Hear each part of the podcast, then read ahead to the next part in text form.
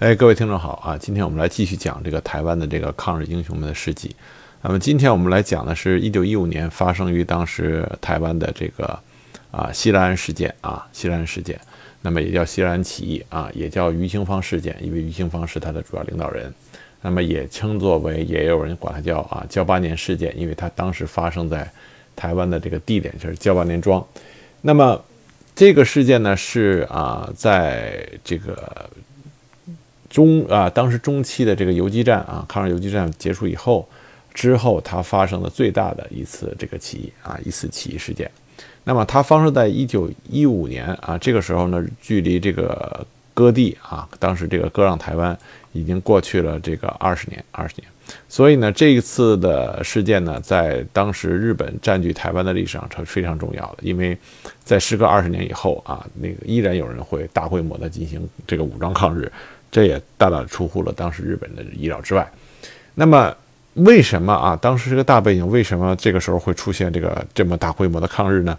是因为这个当时日本人这个占领这个台湾以后啊，经过对这个早期的这些抗日运动的这些平定，那么经过这个以后呢，那个日本人呢，基本上认为当时台湾已经不可能再发生大规模的抗日了，武装抗日了。所以这个时候呢，日本人开始啊，把他的主要精力放在当时的台湾的管理啊和这个掠夺上。那么当时呢，这个台南啊，台湾台湾的中南部呢，就这个民众他所受的这个掠夺和压迫呢，就比较严重。那么当时呢，在清朝的时候呢，台湾的中南部呢，有数千间的这个糖厂啊。什么叫糖厂呢？就是把台湾的这个啊物产丰富的这个甘蔗啊，把它磨，把糖榨出来卖啊。当时呢，很多老百姓呢自己当着糖厂的小老板。那么当日本啊占据以后呢，这些私人糖厂呢就被迫关闭，因为所有的甘蔗只能卖给日本人的糖厂啊，日本人糖厂，而糖厂呢只卖只卖一个价，只开一个价。那么呃，包括那个当时这个中南部的这些山林地区啊，那个原来人民都可以自由的上山去开采这个樟脑啊。啊，这这些这个这这些植物，那么后来呢，日本人就是把这些山地划为这个日本人所有，那么只有日本人的许可啊，才能够开采。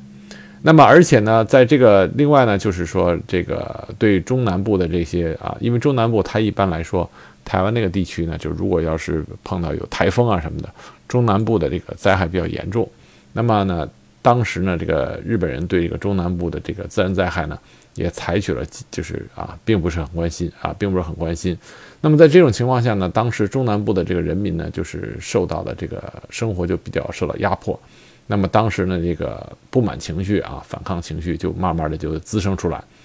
那么，而且呢，在台湾呢，中南部的这个这个民众的那个啊，都比较彪悍啊，比较彪悍，而且啊，多数人习武。所以当时呢，在这种就是既有能力反抗，同时又啊大环境呢又让这个老百姓觉得啊很不爽啊，就觉得很苦。那么在这种情况下呢，再加上当时的日本警察呢又比较凶残，所以这些都啊联合在一起以后呢，这个当时的老百姓呢就产生了这个啊有反抗的这个土壤啊有反抗的土壤。那么我们说说这个西兰事件，西兰事件呢，它的主要领导人呢有三个啊啊。那么最最高领导人呢，就是余庆芳啊，他是主要领导人。然后另外一个叫罗俊啊，另外一个叫江丁。那么这三个人呢，都啊很厉害啊，都很厉害。那么我们就一个一个人来说一说这三个领导人啊，这样我们就了解到底这个啊，到底西兰事件到底是怎么一回事儿。那么同样跟这个北府事件一样，北府事件一样，这个日本人在这个西兰事件以后呢，也是尽量的杜绝了这个民间的这个啊资料。那么完全以日本官方的这个资料为准。那么当时日本官方呢，就是也是一定的诋毁这个于庆芳啊、江定啊、罗俊。那么把于庆芳说成是这个封建迷信的传播者啊，为了一己私利啊，为了一己私利，这个为了他自自己的对日本政府的仇恨，那么这个欺骗了那个大多数民众啊，然后进行反抗，那么造成了这个呃西兰和呃西兰这个事件。啊，然后说这个江定是啊的，就是一直都是土匪啊，一直都是土匪。说罗俊就是一个江湖，这个也是骗人的，这个这个这个算命的。那么，但是这些呢，这些呢，首先呢，啊，我们不说他说的这个具体细节，但是西兰事件呢，当时一共参与者啊，一共参与者众多，参与者是众多的，而且当时呢，最后呢，这个啊，最后呢，当这个日本人对这个被抓获的这些革命义士想这处死的时候，甚至在日本国内啊，都引起了这个这个反弹，说你杀人太多了。那么如果说是简简单单的这种啊，这个出于私心的这种啊封建迷信的迷惑。不可能有这种大规模的这个大家都纷纷的加入，而且包括当时，那么参加这个呃西兰事件的有很多人都是说是当地的，比如说啊有一些是有知识的人啊，不是那种轻易的就可以被封建迷信啊遮蔽双眼的人，所以这个日本的这些说法呢，并不是立得住脚的，立得住脚的。那么我们来说一说这个西兰事件的这个三个领导人啊，三个领导人。那么首先说于清芳啊。于清芳呢，又名于清风啊，字沧浪啊，当时很多人都管他称他为于先生。他生于一八七九年啊，一八七九年。那么，在他年轻小的时候呢，他就看到过这个当时的这个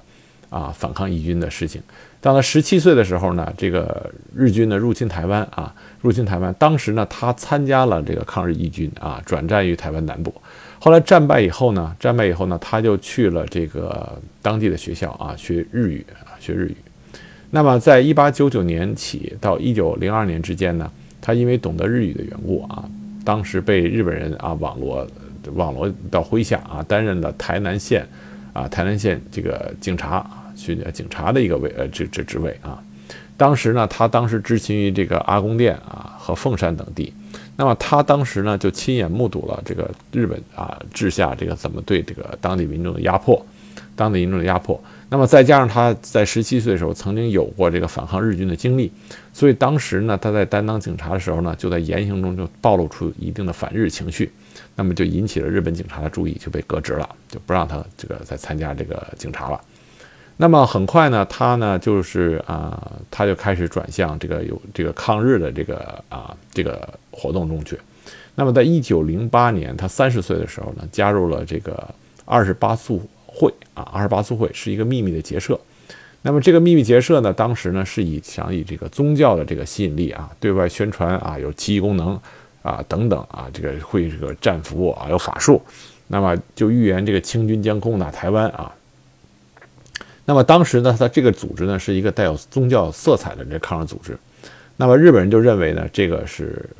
虽然他没有武装抗日，但是日本人认为这个组织是。是容易这个发煽动民众的，于是当时就被一在一九零九年十一月一月呢就被日日本的警察侦破了。当时于清芳因为涉嫌啊就被日本人以这个流氓的罪名啊关起来了，关了两年。到了一九一一年啊十月三十三岁的时候才得到释放。那么这段经历呢，就给于清芳一定的这个这个培养和这个呃这个认识，就是可以利用这个宗教。那么发动民众啊，利用宗教来发动民众。那么，而且呢，这个时候呢，这个出狱以后的于清芳呢，也也知道了大陆当时这个啊，当时这个革命党啊，这些包括啊，大陆曾经发生的义和团运动啊，这些他都慢慢有所了解。所以他这个时候心里边就就就就产生了，就是通过这个宗教看能不能这个啊组织抗日啊这么一件事儿。那么后来呢，这个于清芳呢，就到了这个。就开了一个碾米厂啊，碾米厂。于清芳其实能力还是很强的，他就算被抓起来两年，出来以后依然他可以开碾米厂，就说明他的社会能力啊，这个社交能力，包括他的这个呃能力都是很强的。否则的话也不会在出狱以后很快就能开开了一个碾米厂，因为碾米厂当时在台湾是一个不错的一个行当啊。当时但凡能开碾米厂的人，或多或少都是有有有头有脸的。那么于兴芳呢，很快呢，作为这个碾米厂的厂东呢，他就认识了苏德志，啊，苏德志呢，当时呢，就是在这个西来安啊，西来安任这个董事啊，任董事。那么西兰当时呢，是五福大帝的这个庙堂啊，当时信的人很多，信的人很多。那么当时呢，于清芳呢，就透过这个苏德志的这个关系呢，就慢慢的和其他的抗日志士在西兰就秘密的这个聚会。那么这个就是开始讨论这个抗日啊，就就是先是先是讨论这个对日本人的不满，慢慢大家就开始就是讨论这个抗日啊。那么当时他们就制定下来，就是借由这个宗教来宣传抗日啊，来召集志士，伺机的发动这个抗日革命。那么当时呢，西来安呢，当时呢，这个台南呢发生了很严重的这个鼠疫啊，很严重的鼠疫。那么当时日本人呢对这个鼠疫的态度就是说隔离啊，有病的人就啊让他隔离，然后等死，然后这这个这个消除防染呃传染啊隔离。那么当时呢，日本人的这种处理粗暴而简单的这种啊这种处理方法呢，引起当时台南的这个民众的极大不满。当时台南的人呢，就是再加上后来日本人当时要求这个呃，就是确定你的日入本呃入那个日本籍。那么，所以当时呢，台南的反弹很大啊，台南人大批的台南人就是啊内渡啊内渡回大陆。那么，所以当时台南呢这个人口啊减少，再加上鼠疫啊，所以很非常的萧条。那么这时候呢，在西来安的这个余庆芳呢，是吧？苏德志他们这些人呢，就利用这个大家信奉这个西来安，那么就组织当时的台南的人这个进行这个防疫的这种大清扫啊，大清洁。那么很快呢，得到了效果，这个疫情就得到了控制并减少。那么呢，这个于清芳他们呢，就利用这个机会啊，宣传这个是啊，这个是这个五福大帝显灵啊，这个这个信信信徒就得到福报。于是当时呢，这个信徒就迅速的扩展出来，扩展起来了，扩展起来了。所以当时西兰的这个影响就呢非常巨大啊，非常巨大。那么在这种情况下呢，这个啊，于清芳呢就。在这种情况下，就认识了继续发展他的这个抗日力量。那么在这个时候呢，就是啊，认识另外两个人，另外两个人。那么一个叫江定啊，是起义的这个西南起义的另外一个领导人；一个就是罗俊啊，罗俊。那么先说一下罗俊啊，罗俊呢，他是生于一八五四年，一八五四年，所以他的岁数很大了。他小的时候呢，参加过科举啊，在这个乡里教过学啊，同时他也精通医术啊，精通医术，曾经在台湾各地行医。那么他参加西兰革命起义的时候呢，已经是六十二岁了啊，六十二岁了。在日军入侵台湾的初期呢，这个罗俊呢，曾经在这个当时的保良局里当过书记啊。保良局是当时这个叫御用绅士啊，当时是妥协派啊，跟不对对日妥协。那么当时他在这个保良局里呢，目睹了这个日本人殖民台湾的暴政啊，所以他在一九零零年的时候呢，就就变成抗日的，变成抗日的，毅然决然的参加了这个抗日。那么，当这个抗日活动失败以后呢，他就密度啊回了中大陆啊，当时广游了大陆各地达七年啊。后来呢，他就是啊隐居在福建的寺庙里啊，是个吃斋。那么后来呢，他是被这个，他后来曾经潜回过台湾啊，结果发现自己三个孩子都死了啊，妻子也改嫁他人了。于是当时的当局还在通缉他，所以他不敢久留，就又回到了大陆啊，在汉汉口啊行医。到了一九一四年八月啊，有一位台南人陈全发啊，受这个余庆芳的委托到厦门寻访这个罗俊，那么当时就找到了罗俊啊，那么就将台南这个余庆芳当时想筹划抗日革命的这个消息传过来，那么当时呢，这个罗俊呢就毅然决然的这个陪着这个啊和这个呃陈全发就回到了啊回到了这个台湾啊回到台湾见到了这个啊见到了这个。于庆芳，同时呢，他也招，他也就是召集了他之前的那些志同道合的这些抗日的这些啊战友，那么一起呢加入到这个抗日的这个队伍里来。那么同时呢，因为这个罗俊呢曾经在呃大陆啊，在这个寺庙里啊待过很久，所以他呢也帮助于庆芳啊，这是发展信徒啊，利用宗教的这个力量啊，然后那个聚集这个抗日的民众。那么另外一位领袖呢，就是江定啊。江定呢是生于一八六六年啊，一八六六年，他是生生在这个生生活在这个台南的这个山里边啊，山里边。他出身呢是当地的望族啊，他自小呢就富有侠义心，而且功夫很好，跟功夫很好。那一八九七年呢，他被选为当地家乡的区长啊。那么在这两年多的时候呢，他因为职务上可能因为某种这个，因为具体之记载已经没有了。他当时因为一些争争执什么的，他就格杀了当时的一个庄民啊，一个庄民，所以呢就被当时的宪兵队扣押了。他趁着这个宪兵队这个扣押的时候呢，这个不注意啊，他就跑了，跑到山里边去了。那么从此就变成了这个抗抗日的这个呃斗士啊，抗日斗士。那么在一九零零年呢。他曾经这个在山里边呢，依据天险啊，率领着四五十名爱勇啊，就是民团，展开抗日游击活动啊，经常主动出击于这个日军啊，在嘉义厅的这个嘉义厅这个治下的这些地区。那么，在一九零二年三月二十四日，他在乌底山啊遭到日本军警的袭击，啊，当时日本军警以为他已经被打死了，啊，但是实际上他逃脱了，并且带着他的儿子和数十名同志继续呢，在这个山里边啊，这个这山里边这个结庐啊，就建了自己的茅草屋啊，居住在那儿。然后呢，这个所以当时呢，想待机待了时机成熟呢，再下山去抗日啊，再下山抗日。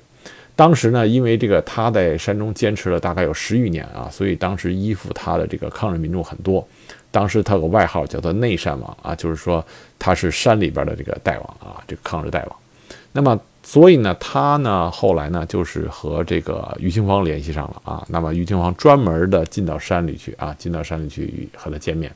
那么双方面呢就是一拍即合啊，有共同的这个抗日的这个梦呃抗日的这个想法，所以就说要联合起来抗日。那么当时呢，这个于清芳呢，在西兰啊，这个获得这个苏德志啊等人的这个协助，所以当时呢，他就以西兰那个来筹备这个抗日革命啊。他依靠宗教的这个特有力量呢，深得了很多信徒的这个信赖啊。这也是后来日本人始终在这个说于清芳就是一个封建迷信，那么利用这些迷信来这个妖言惑众，对他进行抨击。那么当时呢，于清芳呢就以修筑庙宇的名义啊，公开向各界募捐，得到的钱呢就用于革命的组织啊和武器的购买啊。那么另一方面呢，就是这个结合和罗俊啊一起啊这个发展信徒啊发展信徒。那么当时呢，这个他手下的这些人呢和协助他的这些人呢，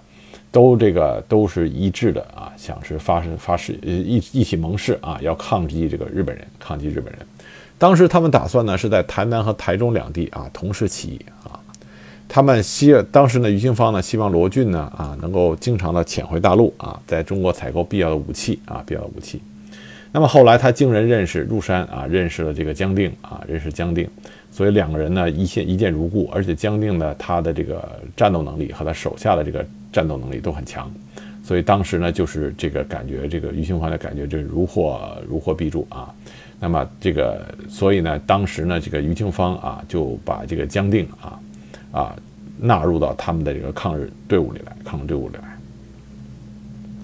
那么呢，于清芳自从结识了这个罗俊和这个江定以后呢，啊，就信心大增啊，认为这个革命是有可能会成功的，有可能成功的。那么进一步呢，他透过这个信徒呢，就宣传说，这个日本人啊，当时已经统治了台湾二十年啊，日本人到头了，他们应该会走了。那么又同时又宣这个，当然他利用了一定的这个封建迷信啊，包括这个说这个山里边有一个小神仙，有一把宝剑啊，抽出这宝剑，那个就是可以杀死三千日本人。那么当时呢，再加上当时这个之前谈到的这个鼠疫的这个事情，那么当时呢，就是很多人相信他啊，那他的这个阵营里的人就是越来越多，越来越多。但这里边我们要强调啊，还是有很多人实际上是为了抗日来的，并不是说封建迷信的，还是为了抗日来的。因为日本当时的压迫的确是太重了啊，太重了，所以激起了很多人抗日的决心。那么当时呢，他的这个阵营呢，就是日渐壮大啊，同志已经散布于啊这个台湾各地啊，台北、台中、台南啊、南投、嘉义啊等等啊都有都有。那么当时呢，这个于庆芳呢，看看时机呢逐渐成熟啊，当时就以这个大明慈悲国大元帅的名义啊，发布了这个告文，号召大家参加抗日革命，并建立以台湾人慈悲治理台湾的这个台湾国啊。那么，随着这个声势慢慢扩大呢，当时的总督当总督当局呢，就总督府呢就开始啊得到了一些啊传闻啊，就开始得到了一些消息。那么当时呢，这个总督府呢就特别开始命令台南的这些警察啊，日本警察就开始来这个调查到底是怎么回事啊，到底怎么回事？那么这个。到了一九一五年五月二十三日啊，当时由基隆港往厦门的这个大人湾啊，这个船中啊，就是台南啊，台南的这个苏东海以及同胞啊同伴的华侨两人啊，这个苏东海是罗俊的手下，当时携有大批的金钱，准备到厦门去采购军火。那么另外两个人呢，也是罗俊的认识的人，是协助苏东海到中国后介绍给军火商的。那么当时呢，日本当局就发现他们携带巨款啊，就觉得可疑，就把他们扣押了，交于这个基隆的水上警察署啊。当时呢，这个苏东海呢，本来是抱着这个必死的决心啊，但是呢，被抓日久以后呢，也不想让这个当时的同志们这个空等，于是就托当时这个监狱里的一个日本艺妓啊，带他送信给罗俊手下的这个呃叫赖元国的这个呃同志。说这个告诉他们说，这个所携的款款项已经被扣于吉隆水上警察署啊，这个刑事危险，刑事危险。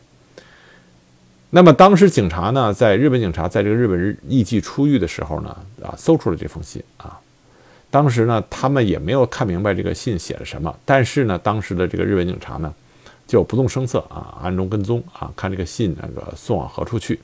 于是借着这条线索啊，当时的日本警察就发现了这个于清芳、罗军等人这个抗日的这个组织啊，以及这个事情。于是当时立刻联络全台的警察啊，开始大检举。当时于清芳呢，得知这个事情泄露了啊，这个日本警察必然立刻来袭啊，所以当机立断啊，携带着两千元的这个革命基金，入山躲避啊，就去找这个江定，去找江定。那么当时呢，江定一听说这个消息以后，就说：“那我们马上啊，应该马上应该开始举义啊，不要等待那个日本人啊先动手，我们要先动手。”当时罗俊呢是分头走的啊，罗俊是分头走的。当时他呢是进入到了嘉义啊，嘉义的这个山里边，嘉义的山里边。当时日本当局呢，因为抓不到这个于清芳啊、江定和罗俊这三个人啊，所以当时也是焦急万分，焦急万分。那么很快呢，当时的台南的台南的这个日本警察得到密报啊，知道了这个罗俊的行踪啊。当时结果这个很不幸，在一九一五年六月二十九日啊，罗俊和其他的三位同志啊，不幸在嘉义的这个山林里被中了日本人的埋伏啊。当时这三人也没有带，这四位四四个同志也没有带这个武器啊，所以当时就被俘了，被俘了，被抓住了。那么当时罗俊被抓住以后呢，日本当局呢就全力搜查于清芳和江定两人的去向啊。但是因为江定呢对对山里呢是这这个了如指掌，所以呢始终没有办法抓住他们俩啊，抓住他们俩。那么当时呢，台南和阿侯二厅呢啊这两个地方的这个警察呢，在六月二十九日出动了两百七十名警力啊，围山八天啊，近三百人八天啊，依然没有办法抓有任何的踪迹。那么到了七月六日啊，有一对革命同志在台南厅啊，台南厅这个交八年啊支厅的这个下属的一个地方呢，跟警察队啊遇到啊，相互开火。那么江定的儿子呢，就在这一场这个遭遇战中啊，壮烈的壮烈的战死了，壮烈战死了。那么于是呢，这个江呃于清芳呢和江定呢就决定啊，在七月九日啊反守为攻。决定将这个日本人这个在台残杀同胞、残残杀台胞的这个方法啊，反击日本人在台的这个这个呃这个日本人。那么这个当时呢，起义的这个具体情况呢，就是当时他们集袭了这个当时是突然起义啊，集袭了各地的这个警察所啊、警察所、警察派出所，杀死当驻地的警察啊及其家眷。当时总共杀死了日人啊，日本人三十四人啊，杀死了日本人三十四人。那么当时举义的这个成成员中呢，除了这个客家人啊，还有这个山地族同胞，所以它是各个民族共同的这个一次抗日的活动。那么到七月十四日啊，七月十四日，这个日本当局呢派遣了全副武装的警察二百余人啊出动反攻。那么当时的这个抗日队伍呢，这个强烈的反抗，但是武器装备呢相差太大。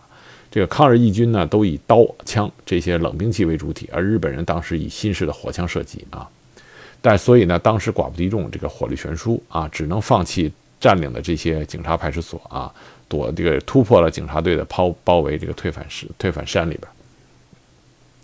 到了八月二日的深夜啊，这个于清芳和江定这两个首领呢，就以声东击西的这个办法啊，再次率领这革命同志三百余人啊，袭击了这个交八年支厅的南庄派出所。一火焚烧了这个派出所，并杀死了这个日本人日本警察啊和其家眷共二十余人。那八月三日呢，又出击了这个出击了另外的一个派出所，以于清芳之名啊发出了抗日出师檄文，啊又获得了一千多名的这个台湾人加入抗日。那八月四日清晨呢，出兵攻打台南的这个交八支呃交八年支厅啊，就已经上升到这个攻打这个警察厅的这个地区的这个分部。那么当时日本警察来源啊，余庆芳等抗日军民啊遭受包围，双方大战五个小时啊，这个日本警察部队败走。当时的抗命抗日革命军呢，已经增至了一千余人啊，由余庆芳和江定二人率领。那么当时呢，就是据守在距离交八年啊仅有两公里的两公里的这个虎头山上啊，竖起了军旗啊。那么当时呢，这个以以这个大刀队啊，大刀队与这个当时日本派来的这个军警部队啊对峙，那么双方激战了两天啊，激战两天。那么当时呢，这个日日本呢是警察部队啊，所以当时没有办法攻破义军，没有办法攻破义军。那么后来呢，第六任的当时台湾的总督呢，啊，听说这个警察队战败的消息啊。就认为这个这个武装斗争的规模啊，已经超出了警察部队所能够处理的，于是就出动了军队啊。那八月六日下午，台南守备队步兵第二联队派来了黑田少佐率领的步兵二中队及山炮一中队。那么，当时在蔡澜方面演习中的金村大尉啊，也率领了一中队啊一起赶到。当时在虎头山下啊，进就是会合夹击。那么当时呢，这个。部队的这个火力啊，差的太多了。当时日军呢都用的是新式的大炮啊，那么起义军呢只有两门旧式的这个呃这个旧炮啊，那么炮弹都没有，只能拿铁片和小石头装到里边啊，装满然后才能打打出一炮去。所以当时呢这个火力相差悬殊啊，所以当时呢三百多名抗日革命军阵亡。那么到当天傍晚的时候呢，余庆芳就下令啊各自分散退入山中。那么。日本当时的军警看见这个革命军退散以后，当时就是围山啊，开始大搜索。那么当时革命志士呢，遭杀害者甚多啊，被捕者也不少。那么当时呢，这个日军也是很狡猾的啊，当时他们就进行不仅仅说是强力的围剿和搜捕，而且用了一系列的这个诱诱杀的这个轨迹。当时就说啊，这个呃，你下山下山以后投降啊，就没事了啊，就没事了，你们就可以回回来回到原呃这个原来居住的地方。那么当时呢，这个很多这个抗日军民呢就受骗了，他们就下来了，回回到那个回到他们那个原来的居住的家这个这个呃家乡村子里。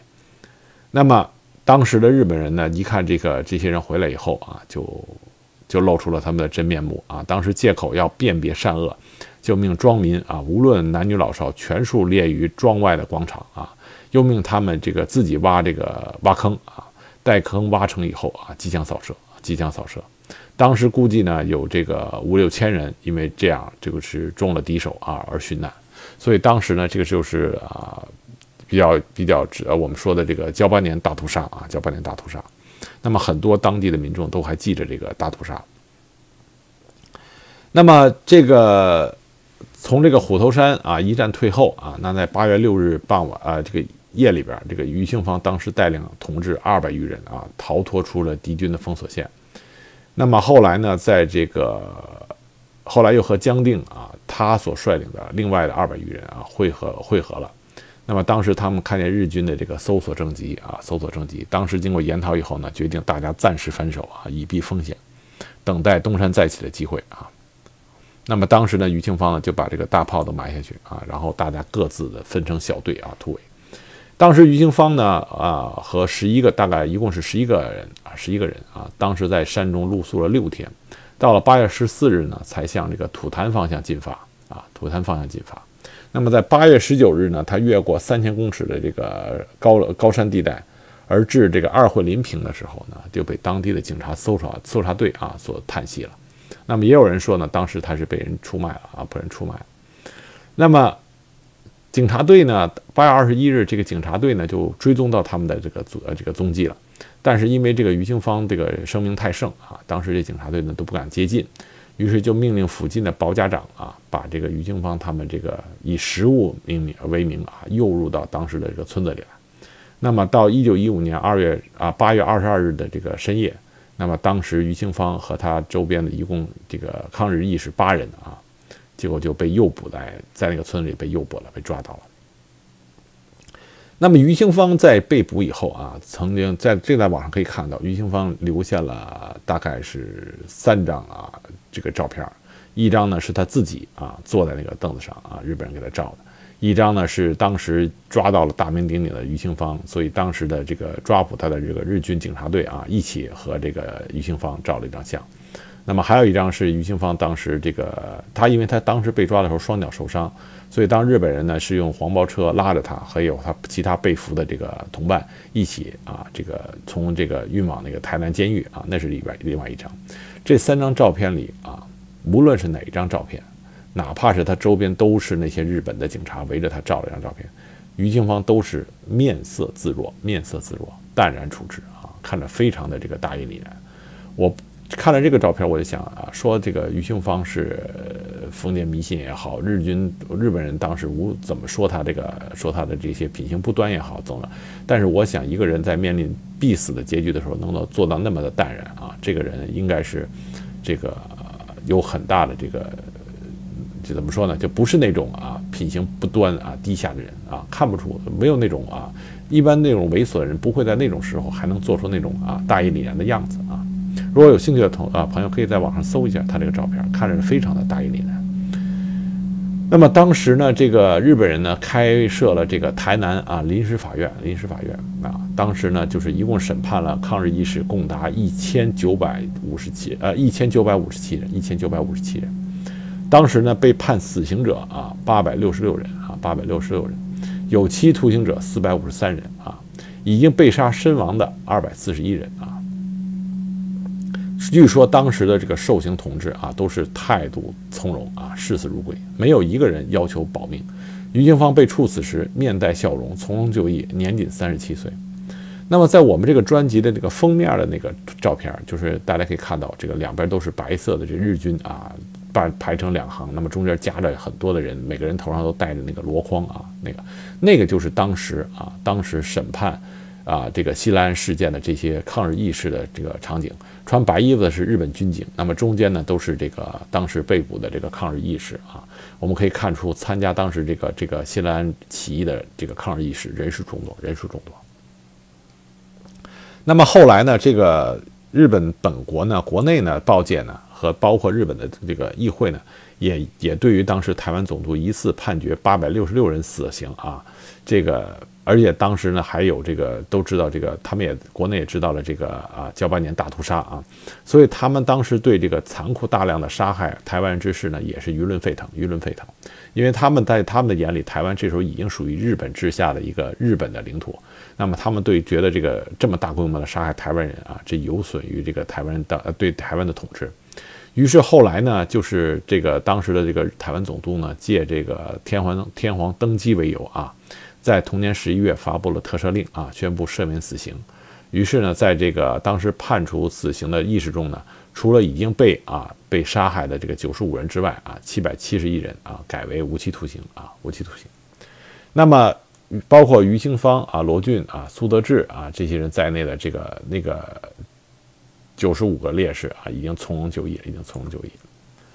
那么我们说另外一个幸存下来，当时幸存下来的这个江定啊，另外一个呃起义的领袖江定，江定当时率领着二百多人的革命同志呢，这个和余庆芳分手以后呢，就进入到了这个山里边啊，就是他曾经这个一直在里边啊生活的这个山里边。当时他们据这个占据这个险要啊，占据险要。当时在一个江定在山中的这个活动能力和生存能力相当强。当时无论进剿他的警察队啊，如何的啊人数众多啊，火力如何的这个充沛，但是依然是疲于奔命，根本找不到江宁他们的这个踪迹啊，江宁他们的踪迹。那么以致到后边呢，总督府不得不啊，又利用这个诱降的这个方式。当时呢，他用当时的这个台南厅的这些御用绅士，就是这个台监，那么他们让这些人呢，这个上山去啊，上山去。这诱骗这个江定等残余的这个革命同志下山啊，进入圈套。那么当时这些台湾人呢，就是上山去，就就是就是啊，这个口占莲花，这个说服江定说保证这个安全无事。当时呢，江定呢已经在山中啊，已经在山中很久了。当时的粮食、子弹啊，各方面的补给都已经非常缺乏。于是当时呢，将军就决决定就是下山啊，假假归顺啊，希望将来有机会在这个再次起事。那么当时呢，在一九一六年五月一日啊，到一九一六年五月一日为止啊，当时被诱骗下山归顺的这个抗日义士共达二百七十二人，二百七十二人。当这个诱降工作完毕以后呢，这个台湾总督府啊就露出狰狞面孔啊，自食其言啊，他反说抗日者虽然前来自首，但国法不可不尊重啊。当时这个御用绅士这些台湾当地的这些啊绅士的承诺也都一概不认账，那么就把江定等义士啊十三人啊扣押起来。那么另外的在另外一个地方呢，又扣押了这个抗日义士四十七人啊。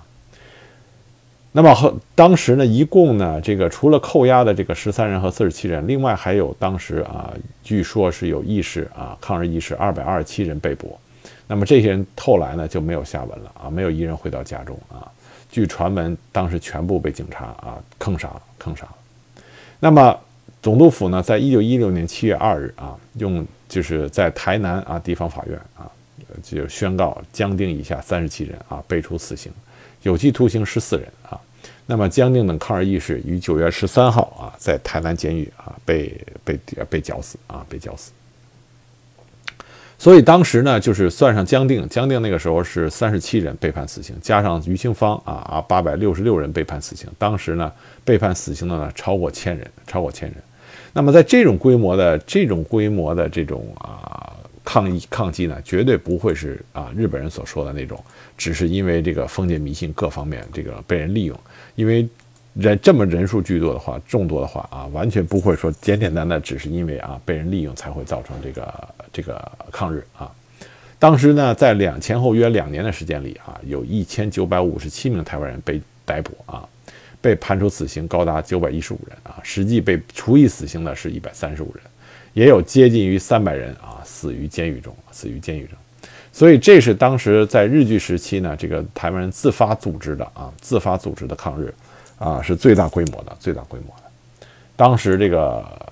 当时这个造成了日本人当时残杀的这个惨案啊，各方面都已经是啊，都已经是令人发指的。那么，那么这个，请大家不要忘记这个，这个，这个西兰这个事件啊，西兰事件是可以说是台湾人武装大规模抗日的尾声啊，尾声。在它之后，只有雾社事件，就是原住民的那一次啊，塞德克巴莱的那个那个起义了。那么，对于台台胞这个各个民族啊，一起来进行抗抗抗击日本人啊，这是最后一次啊，所以希望大家记住啊，西兰事件，记住他的这个三个领导人，这个余庆芳啊，罗俊，还有一个这个啊江定啊，谢谢。